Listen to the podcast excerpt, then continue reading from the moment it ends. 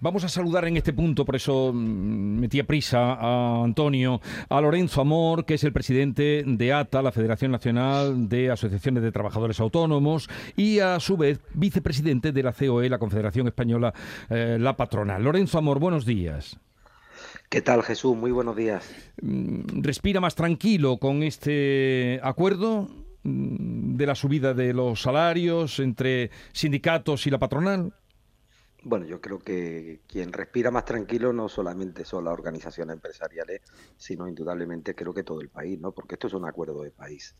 Es un acuerdo donde los agentes sociales vuelven a demostrar responsabilidad y donde indudablemente se garantiza estabilidad, se garantiza paz social y se pone en valor, bueno, la importancia que tiene el diálogo social. Escuchaba antes, creo que era, era Teodoro, y también escuchaba, mm, bueno, a ver, mm, durante meses eh, hemos oído pues muchas cosas, ¿no? Hemos oído que si la COE se había levantado de la mesa, hemos visto cómo se ha demonizado a los empresarios, como, mire, nosotros con voluntad de acuerdo desde hace semanas, desde hace meses, eh, estábamos negociando con los sindicatos, con sigilo, con prudencia y bueno, con una voluntad de acuerdo pues que se ha cerrado, ¿no? Con un documento de más de 30 páginas donde abordamos no exclusivamente lo que son las subidas salariales, ¿no? Que bueno, que dentro, dentro de este tipo de acuerdos de negociación colectiva, que son unas recomendaciones, hay que decirlo, esto no es ley, esto son unas recomendaciones a las más de 4.500 mm, mesas donde eh, se hablan los convenios, ¿no? Es decir, mm, eh, aquí se plantea tanto al ámbito político como parlamentario, como también a nuestros negociadores, pues lo que deben ser o lo que consideramos mm, por parte de las direcciones de sindicatos y organizaciones empresariales lo que debe ser en el futuro para los próximos tres años la negociación la negociación colectiva. Y bueno eh, mire hace unos días el primero de mayo pues nos decían por un lado que los empresarios no queríamos subir los salarios. Bueno ahí está no lo que pasa es que no podíamos poner encima de la mesa lo que ya estábamos negociando. Nos decían que no habíamos levantado de la mesa. No, mire, estábamos negociando desde hace tiempo. ¿eh? Nunca se ha levantado la COE de ninguna mesa. Eh, nos decían, bueno, que estábamos bloqueando el acuerdo. yo creo que eh, ha habido mucha gente que se ha quedado sorprendida, pero como digo, hemos estado negociando y seguir, seguiremos negociando con los interlocutores, entre los interlocutores sociales pues, eh, todo lo que tengamos que negociar. Pero señor Amor, también lo que queda demostrado, usted ha relatado algunos asuntos de lo que se había dicho, tal, pero lo que queda demostrado es que había capacidad para subir los salarios, que daba la impresión de que, ustedes eso no lo veían. es que nosotros nunca mm, nos hemos negado a subir los salarios. Por ejemplo, otra de las falacias que se ha ido diciendo, ¿no? Cuando el gobierno plantea una subida del SMI del 8,5, y lo acuerda con los sindicatos, nosotros eh, habíamos hecho una propuesta en torno a lo que va a ser la subida salarial de este año. Proponíamos una subida del 4%.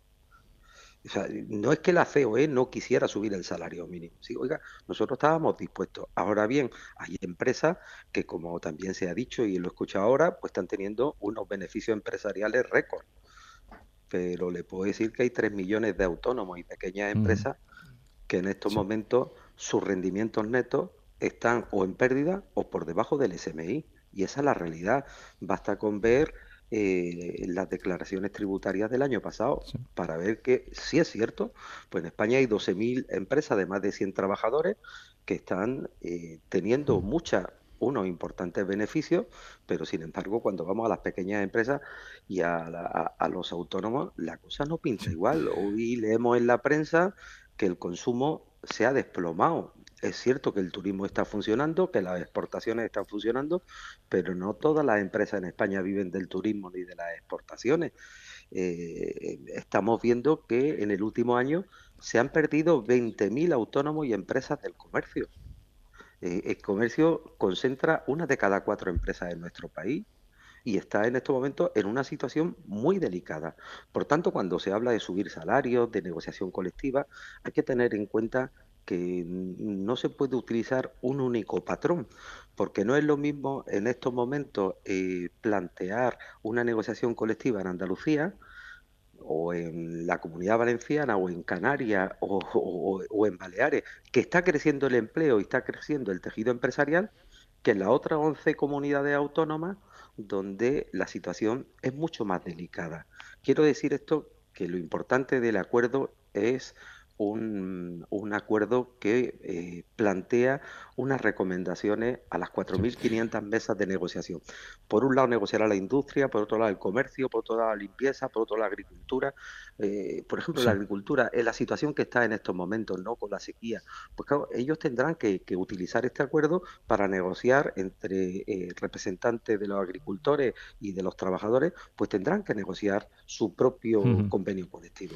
O sea que eso, esa subida de la que estamos hablando dependerá de lo que acuerden en esas eh, mesas de negociación. Eh, no es una de obligado cumplimiento, sino eh, una recomendación. Ni, ni, mucho menos, ni mucho menos.